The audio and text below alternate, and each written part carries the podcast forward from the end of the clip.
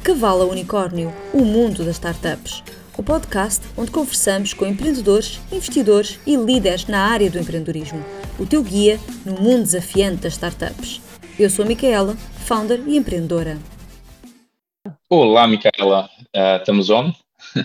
Estamos on e hoje o nosso convidado é o Léo Capelossi. O Léo é um gestor de recursos humanos que já trabalhou em empresas como a Michael Page, em incubadoras como a Demian Startups e neste momento fundou o seu próprio negócio, que fazia todo o sentido, na área de recrutamento para startups e para outras empresas, que é da Sales Gang. Bem-vindo! Obrigado, Micaela. Bom falar contigo de novo. Um alô para todo mundo que nos escuta e boa tarde. Vai ser um prazer conversar contigo. Sem dúvida. Léo, tu tens aqui uma grande experiência na área de recursos humanos, especificamente no recrutamento e na procura de talento. Trabalhaste muitos anos para multinacionais, depois passaste para o mundo das startups. Qual é a diferença de recrutar para startups versus os primeiros, ou seja, versus multinacionais? Boa pergunta. recrutamento é recrutamento, na minha visão. Eu acho que processualmente a coisa é muito parecida, não é? Ter uma boa estratégia de recrutamento serve para um ou para outro então, sob o ponto de vista processual, acho que não tem muita, muita diferença. Eu vivi uma, uma fase, um período interessante que era muito, muito, muito comum a gente encontrar gente querendo essa transição do corporate para as startups.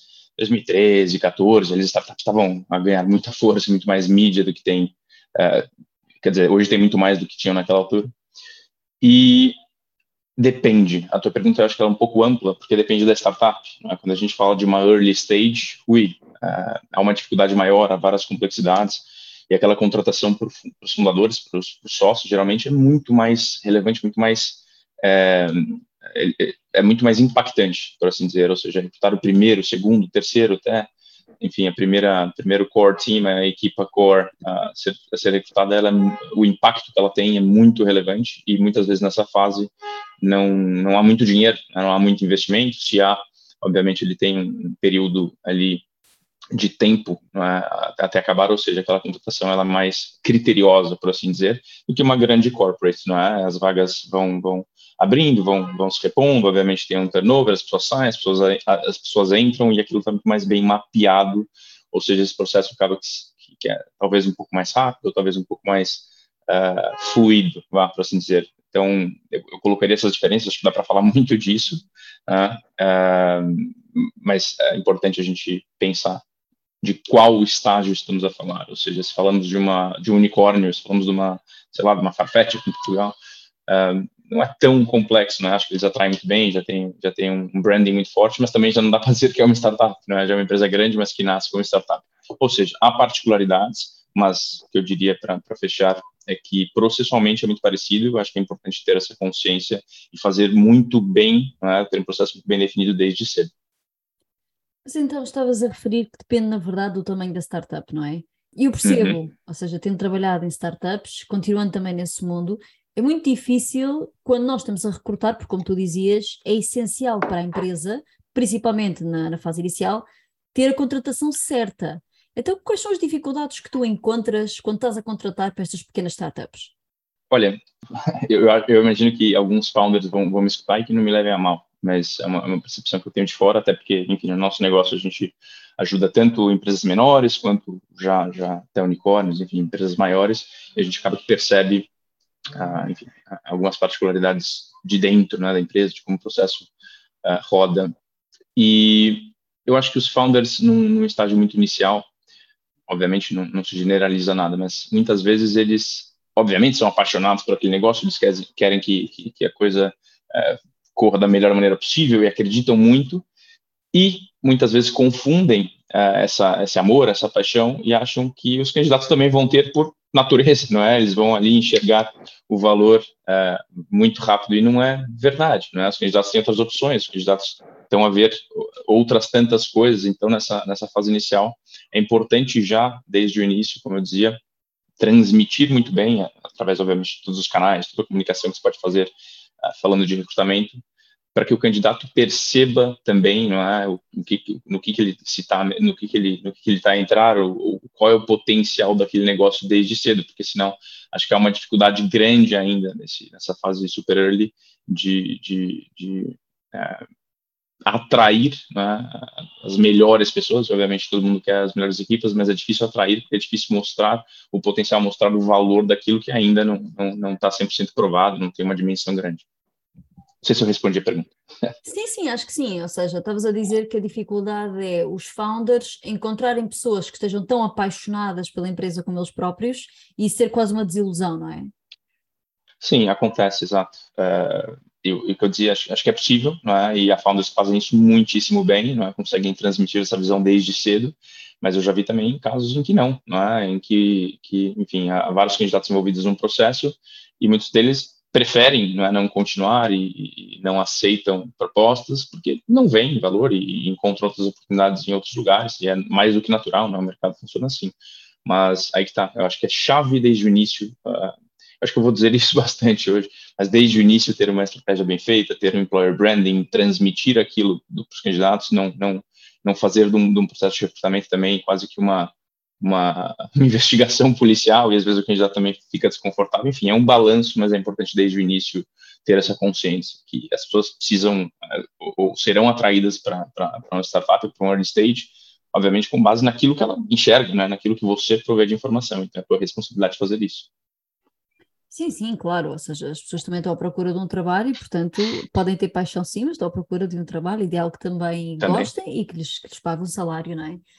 Um, Exato, assim, e é importante falar com a pessoa, não é? E perceber qual que é a motivação daquela pessoa, daquele candidato. Isso é fundamental, né? Cada um tem um drive diferente. É, é verdade, e por falar em motivação, tu, tu trabalhaste na Demio, em que a tua função era encontrar talento para startups. Mas nós, e estamos aqui a falar sobre contratação, mas ainda não falamos sobre aquilo que eu considero que seja o core da questão. Qual a importância da equipa, principalmente numa startup? Com uma palavra, eu diria toda. toda. Uh, na DM1, é o que a gente fazia ali, e é uma fase mais inicial do que a fase inicial, porque é um pré-equipa, pré-ideia, então as pessoas ali se conhecem antes de ter um negócio, né? Uma incubadora que tem, que tem esse modelo. E, e já que 90% das startups falham, isso obviamente olhando para métricas já muito bem conhecidas, esse número pode variar, mas eu acho que minimizar esse risco desde o início, né, de falhar pela equipa, é importantíssimo, porque os desafios são imensos, o mercado é competitivo em qualquer que seja a indústria, então já haverão muitos desafios naturalmente. Então a equipa, né, respondendo diretamente a sua pergunta, é essencial para que aquele negócio funcione. Né? E óbvio, cada um com a tua cultura, cada um com a tua uh, com, a tu, com, as suas particularidades, com a sua personalidade, mas definir uma, uma, uma um common ground, um denominador comum é, uh, entre a equipa inicial é fundamental. Então a importância é imensa. Uh, acho que a maior preocupação é a equipa, obviamente depois e talvez até junto, mas ter uma solução que obviamente as pessoas queiram comprar, ter uma solução que que o mercado adote, né? Não adianta ter um produto que ninguém quer e não adianta não ter equipa uh, e, e, ter um ótimo produto, né? Ninguém vai sozinho quando, quando se quer fundar uma startup de sucesso. Portanto, se eu entendi bem, aquilo que, tu, aquilo que me estás a dizer é que tu consideras que a equipa, quase a par ou até acima da solução e daquilo que a própria startup está a criar, é vital para o sucesso ou insucesso da startup. Exatamente, exatamente. Uh, obviamente, vamos lá produtos incríveis uh, são feitos por pessoas incríveis, então é muito difícil ter um.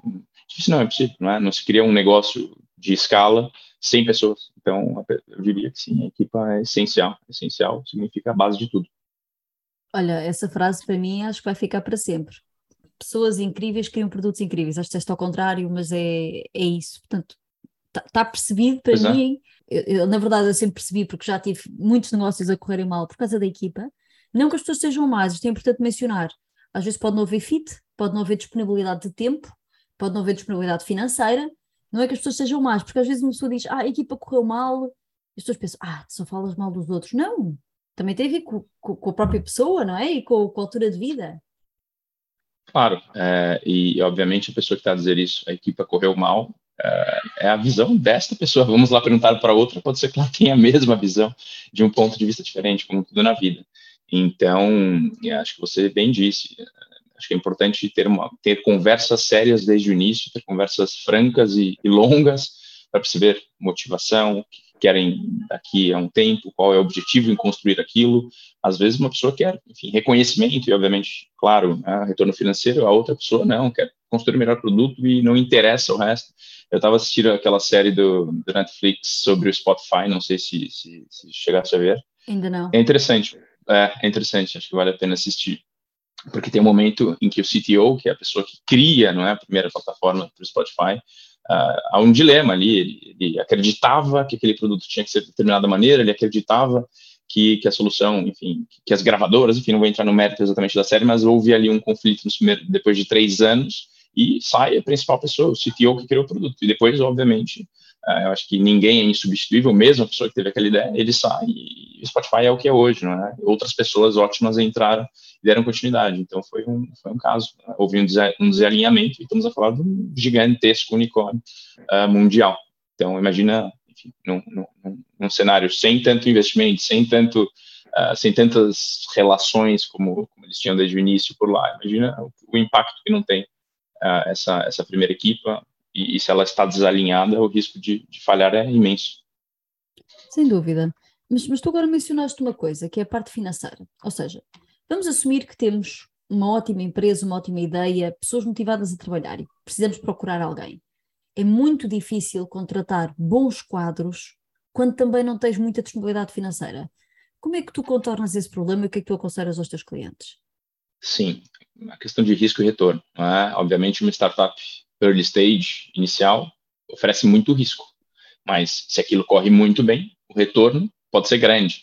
Então, a maneira mais comum o que se faz é oferecer participação. É? Então, eu trago os primeiros, os primeiros funcionários, as primeiras pessoas, com um, um, uma potencial participação, e não entramos aqui no mérito do, do, do vesting, como isso funciona contratualmente, tem várias particularidades uh, por aí, mas a pessoa entra com uma participação, que aquela participação no futuro, não é? geralmente a participação que se dá ou que se, se, se acorda, ela, ela vai ter validade total depois de ah, aproximadamente cinco anos, seis anos, se tiver um ano de cliff, não é? de, de intervalo entre o início da pessoa uh, até, até completar o ano, mas no final das contas, uh, se eu entro hoje, no futuro eu posso ter ações dessa empresa que vão valer bastante, obviamente eu posso vendê-las, eu posso enfim, valorizar e, e, vender isso mais para frente, ou na, na entrada de um novo investidor, também, também consigo fazer um parcial exit, ou seja, oferecer participação de um negócio que tem muito potencial pode atrair ótimas pessoas no começo. Porém, é sempre uma balança, não é, não é, tão, não é tão fácil chegar na equação perfeita, porque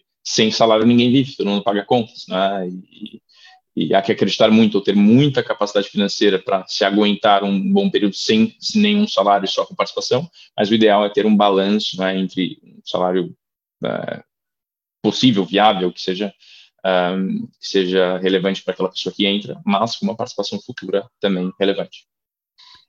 E agora vamos entrar aqui nos segredos do teu negócio. O que é que eu gostava segredos. de saber? Sim, segredos.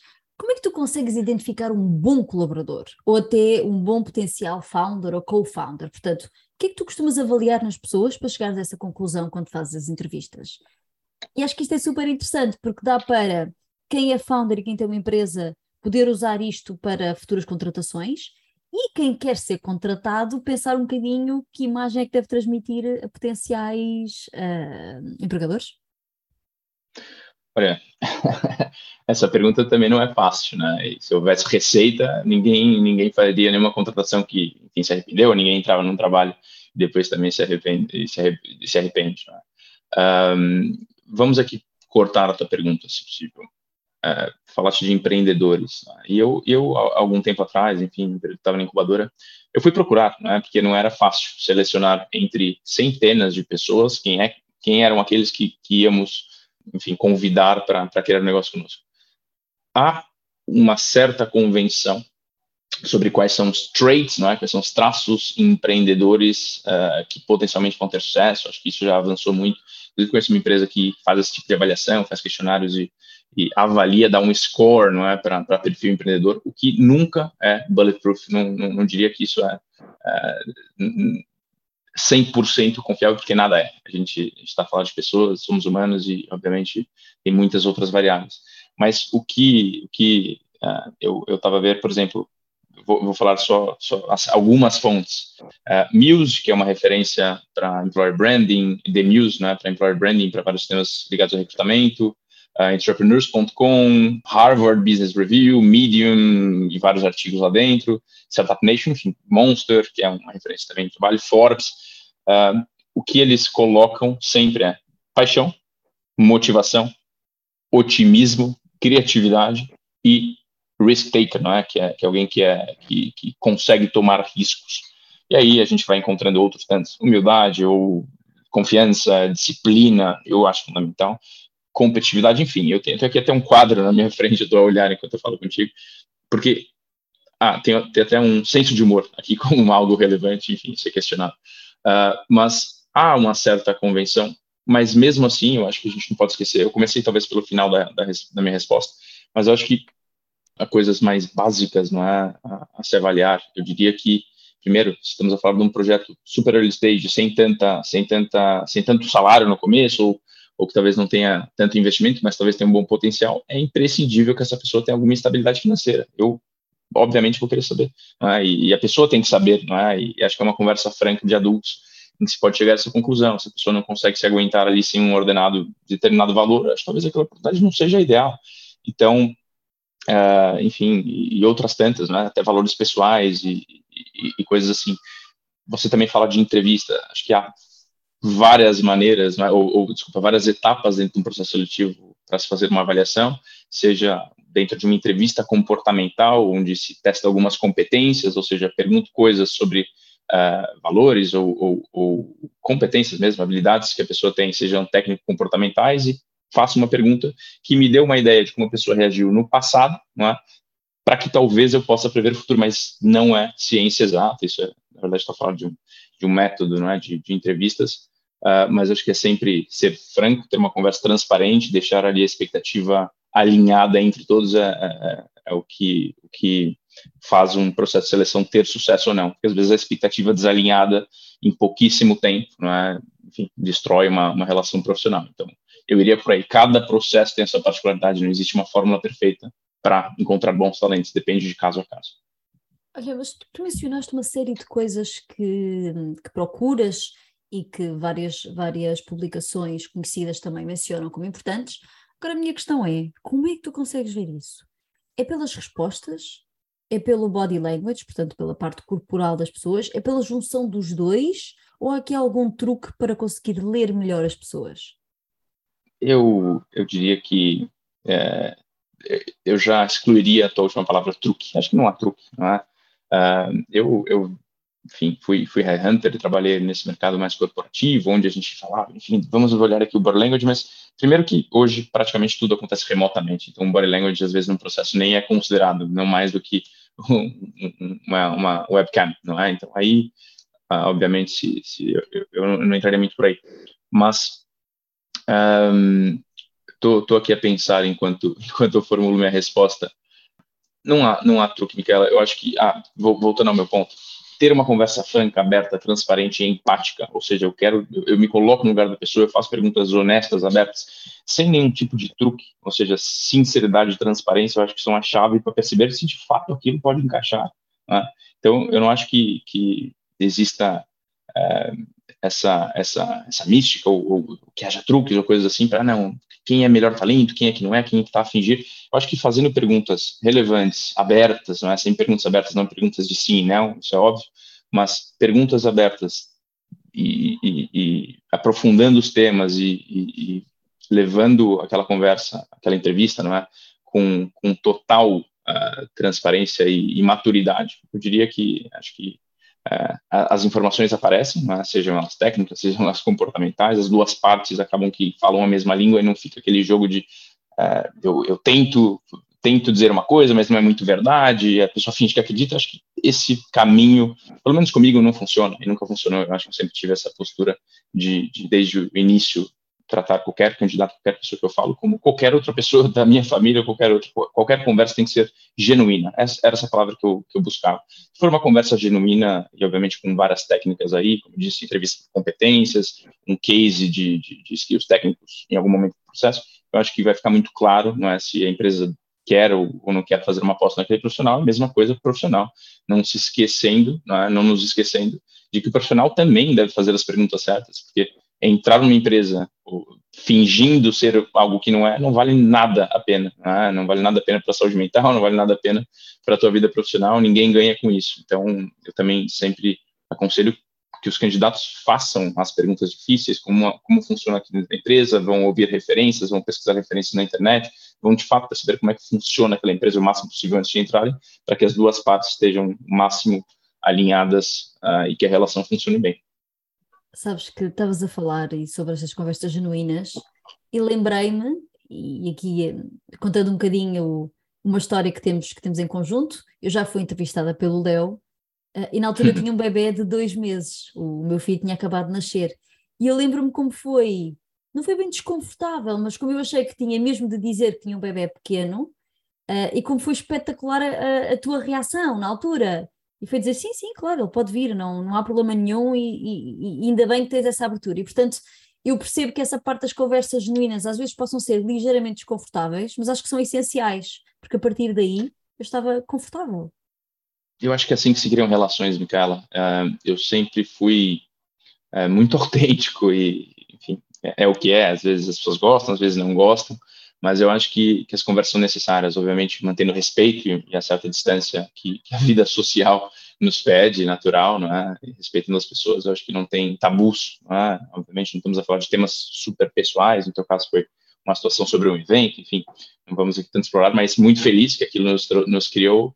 Acho que pegando por aí, é um bom exemplo, acho que no, no, nos, uh, naquela situação e tudo que a gente, que a gente conversou e, e foi vivendo naquela altura, uh, criou um laço, é? Temos aqui uma relação de amizade que já dura uh, algum, algum tempinho, né? alguns bons anos, e acho que parte daí de uma conversa franca e genuína, eu diria isso. Eu já, já vi, já treinei equipas de recrutadores, já treinei muita gente nesse, nesse universo, e às vezes eu, eu falava com recrutadores que estavam a começar e com um discurso muito ensaiado. Né? O que, que eu digo se a pessoa me perguntar isto? O que, que eu digo? Olha, não sei, né? Eu nunca respondi, olha, diz isso, diz aquilo, com respostas ensaiadas, o que, eu devo dizer?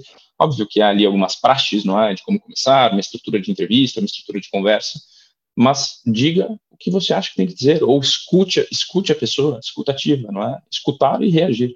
Então, eu não, não, não acredito em, em resposta pronta, em, em, relações que são forçadas, eu acho que sempre tem margem de erro e margem para não sabermos a verdade ou a realidade, né, para os dois lados, e obviamente garantindo que estamos aí parametrizados em, em realidade, que é a realidade para você, o que é para mim, estamos ali num pé de igualdade quando temos essa abertura. Então, eh, eu iria por aí, jamais pela, pelos truques, percebe? Uh, por acaso eu disse truque não no sentido pejorativo, mas percebo perfeitamente. Sim, sim, sim. sim. Não não estou a, não tô a usar a tua palavra contra você, mas é, acho que é uma boa. Eu acho que é uma boa porque essa pergunta não é, não é a primeira vez que eu escuto, é até que recorrente. Qual, qual é o segredo? Acho que não tem segredo. É, no nosso próprio negócio, é, eu tinha um slogan, eu, eu tirei por, por algumas razões, podemos voltar a ter, mas eu, eu ainda gosto é, o no bullshit. O que é o no bullshit? É, acho que ele é literal. No bullshit, no bullshit. Eu não estou aqui para enganar, eu não estou aqui para fingir, não, nem a outra pessoa. Então, ser genuíno, acho que é a chave de qualquer negócio. A tecnologia em recrutamento avança muito rapidamente com várias coisas e algoritmos e automações e etc e tal, mas eu acho que nunca substituiremos né, as pessoas nesse processo. São pessoas e são pessoas que trabalham né, em qualquer lugar, em qualquer empresa. Então, ser genuíno, a parte humana da história, eu acho que é essencial. Eu acho que as pessoas têm que, é, obviamente, acompanhar a tecnologia, acompanhar a inovação, mas nunca se esquecer que estamos a falar de pessoas, somos humanos. E falando de pessoas, o recrutamento não é fácil, mas acho que a motivação é talvez mais difícil. Portanto, que técnicas motivacionais é que tu sugeres para ter equipas felizes, valorizadas e motivadas? Olha, eu vou pela mesma linha e eu corro o risco de ser repetitivo, mas, de novo, técnicas motivacionais, hum, eu acho que também estamos aqui um pouco ultrapassados quando falamos, ah, olha, bom, um exemplo básico, não é? Colocar aquelas palavras, jargões, isso eu ainda vejo muito, uh, e acho que as pessoas não fazem por mal, acho que já ficou ali quase senso comum usar fast-paced, uh, procuramos um wizard, procuramos um ninja, etc uh, e, e, colocar frutas no escritório e dizer que temos uh, casual Fridays. ou happy hours, né? Tem gente que não bebe, tem gente que não não, não tá assim importado com a roupa que veste, ou tem gente que não não come fruta ou não gosta ou não, enfim. Acho que as pessoas não estão muito aí mais isso em pesquisa, já podemos falar sobre isso, mas empatia, ou seja, eu percebo a outra pessoa, eu, eu, eu de fato escuto, eu percebo e respeito a opinião, a posição, e genuinamente ser interessado é, pelas pessoas, eu acho que é a chave. E aí, uh, coisas que são hoje, mas sempre foram importantes, mas são hoje, acho que uh, temas uh, em pesquisa, de novo, muito, muito recorrentes, é, eu quero autonomia, número um. Tá? Então, eu quero autonomia, eu sou capaz de fazer as coisas, eu fui contratado por isso, eu quero autonomia, confiança e flexibilidade. Tá? Falamos muito e estamos a ler muitas coisas sobre o trabalho remoto, que já não é mais novidade para ninguém, é uma realidade, mas é, o híbrido, por exemplo, vem sendo muito criticado por muitas pessoas que eu conheço, ou seja, dois dias uh, em casa, três no escritório. Poxa, mas se eu posso ficar dois dias, porque eu não posso ficar todos se eu quiser? Ou seja, essa flexibilidade, essa autonomia, poder de decisão, eu acho que as pessoas mais querem. E conseguir fazer isso não é tão fácil, não é? Dependendo, obviamente, de cada negócio, cada negócio tem alguma particularidade, algumas coisas têm que ser físicas, não há como, mas no geral, eu diria que, que confiar nas pessoas, em quem estamos a contratar, dar autonomia, dar flexibilidade e respeitar é, as, as pessoas, é uma relação de vai e vem, ou seja, a empresa acaba que ganha, e obviamente a confiança vai se criando, quem, quem não consegue, ou quem confunde é, confiança, autonomia e flexibilidade com é, falta de produtividade, acaba que também perde espaço. Então, é uma relação é, que tem que ser construída das duas partes. Léo, então agora esta é a última pergunta que fazemos a todos os nossos convidados. Portanto, quais são os teus três principais conselhos para que uma startup cresça de cavalo a unicórnio? Ótima pergunta. E se eu tivesse a resposta, eu já teria vendido essa fórmula e, e estaria, estaria por aí nas praias do Caribe. Não, brincadeiras à parte, eh, eu sei que você entrevistou muita gente, é, enfim, que tem muita experiência nas startups, acho que o Stefano Moraes veio aqui e, e, vou depois também ver os outros episódios, e sei que tem founders que construíram história, histórias incríveis, com empresas incríveis que você potencialmente também vai, vai entrevistar. E acho que eles podem dizer melhor do que eu, né? Porque eles escalaram, escalaram produtos enfim, em níveis globais e, e, e muito altos. Tudo isso para dizer que, na minha humilde opinião, um, acho que falamos, equipa, né? garantir o alinhamento, a expectativa do, do, do, da equipa fundadora é essencial. E, além disso, talvez também eu já, já, já tenha é, mencionado em alguma parte, investir tempo em estratégia de pessoas é fundamental desde o início. Às vezes os founders estão muito animados e aquele produto é bom e aquela solução uh, é, parece ótima, não é? Tem, tem muito potencial, mas se esquecem de novo que eu preciso de pessoas, eu preciso de pessoas junto comigo, não é?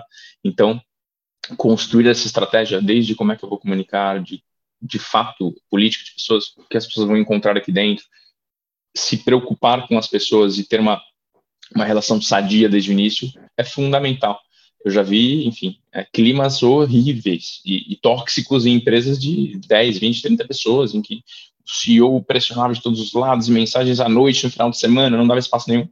Eu acho que isso não tem muito mais espaço. Obviamente, há que trabalhar muito, as pessoas precisam de autonomia, precisam de liberdade para conseguir produzir na melhor capacidade. Então, equipa e pessoas, ter uma boa gestão nesse sentido, uh, acho que vem desde o início também, acho que seria a primeira dica. Depois, um, não, não vamos entrar muito em metodologia de startup, em validação, etc., mas é óbvio é, que, que, é essencial e, como eu dizia antes também, uh, ter não só as pessoas, mas um produto, né, uma solução, um pro, estou a resolver um problema que de fato existe. Uh, então, ter uma ter uma uma empresa, um negócio, um produto, não é, que seja validado, que as pessoas paguem por isso é essencial. Eu estou dizer isso? Porque também nessa fase inicial uh, eu já vi muitas soluções em que as pessoas, os founders acreditavam muito naquilo, mas depois não havia primeira venda, havia muitas pessoas em pesquisa, a pesquisa aceita tudo, não é? Dizer, ah, não, eu compraria esse produto, eu me interesso por essa, enfim, seja lá o que for, que, que essa startup tentara fazer, mas no final não, não, não compravam. Né? Então, acho que é essencial, obviamente, usar metodologias por trás, validar isso e garantir que o dinheiro entre, senão não funciona. Mas ter uma solução de fato útil é essencial em qualquer mercado. Tá? E três, eu acho que aprender sempre, né? Acho que ter uma ter uma, uma atitude de, de aprendizado, de buscar conhecimento o tempo inteiro, isso pode ser muito clichê, mas é verdade. E mais do que isso, se relacionar, ou seja, é, conheço gente brilhante que tinha uma solução fora da curva, mas que não se relacionavam, não estavam muito aí para, enfim, falar com as pessoas, os investidores ficavam em segundo plano, enfim, criar uma, um mecanismo até, e, e, é, e é possível ter disciplina nesse ponto, mas de tecer, criar, cultivar bons relacionamentos, né? Eu já vi soluções incríveis falharem, porque, enfim, as pessoas não saíram ali daquela aquela bolha em que viviam no early stage, já vi soluções talvez não tão é, brilhantes, mas obviamente úteis, que foram muito mais longe, conseguiram investimento, conseguiram exits, é, porque tinham ótimas relações com investidores, com os próprios primeiros clientes e, e, por aí vai, obviamente, num contexto B2B. Mas eu, eu iria mais ou menos por aí. É, ser empreendedor hoje, acho que para dar aqui minha, minha resposta final, é, soa como um elogio, não é? O empreendedorismo é, é legal, é, é, giro, é fixe, é, é uma virtude quase. Eu já não acho que seja exatamente isso. Eu acho que é uma atividade profissional. Eu acho que o empreendedorismo, sim, resolve muitos problemas que não foram resolvidos antes, e traz inovação para mercados, traz uma série de benefícios, enfim, da, olhando o cenário macroeconômico em questões econômicas, mas há pessoas que não vão ser empreendedoras e tudo bem, não é? Acho que há que ter estômago, há que exportar erros, falhas, uh, mas que saber né, se você de fato quer aquilo e por que quer aquilo e se, se, se de fato uh, esse, esse é o caminho. Porque às vezes trabalhar para uma empresa é perfeito, é ótimo, né, e pode trazer é muita, muita alegria Léo. e felicidade. Ser empreendedor não necessariamente é o, é o ponto. Diga, falei muito. Não, eu tenho menos de um minuto para terminar o podcast, portanto eu quero te agradecer imenso, foi um prazer ter-te aqui. Eu vou pôr nas notas do comentário o site de, da Sales Gang, portanto vocês fazem recrutamento, e eu posso dizer que conheço pessoas recrutadas pelo Léo, pela equipa, uh, que estão muito bem posicionadas, que adoram o trabalho, portanto acho que é um trabalho muito bom e obrigadíssima por teres feito parte do nosso podcast. Obrigado eu. Uh, se alguém tiver a, a, escutar isso e quiser me adicionar no LinkedIn, que o faça. Eu tenho, por acaso, um modelo uh, com um template para plano de recrutamento, obviamente totalmente gratuito no Notion, posso compartilhar. Um prazer, Micaela. Obrigado e até a próxima. Um grande beijinho, Léo. Obrigada. Até a próxima. Beijinho. Para saberes mais sobre o mundo das startups e cresceres o teu negócio, subscreve o podcast na Apple Podcasts, Spotify ou Google Podcasts e partilha para não perderes pitada. Até à próxima e bons negócios!